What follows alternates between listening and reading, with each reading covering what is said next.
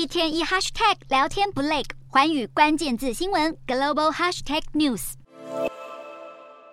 台湾年轻人生活是否过得很心酸？被恨天高的房租压得喘不过气。新加坡亚洲新闻台的亚洲受困世代系列专题，特别到了台湾来。节目中受访的北漂年轻人，把许许多多光是负担生活起居就已经花完钱的青年心境，诚实的说了出来。倾吐台湾的年轻世代是怎么样被低薪环境受限未来。政治大学劳工研究所所长刘梅君在节目中表示，大学毕业的青年在国内有过度供给的问题，导致公司可以很容易招到高等学历的员工，而不需要调整薪资。单一工作薪水低的情况下，年轻人纷纷寻求其他工作机会打工。这一名名叫 Adriel 的受访者，正值是在新媒体平台中担任影片制作，不过同时还得兼差外送，在饭店、餐厅洗碗等等工作，一切都是为了挣钱。虽然台湾经常性薪资有逐年增长，但相较于通膨幅度而言，整体的薪水有缩水的趋势。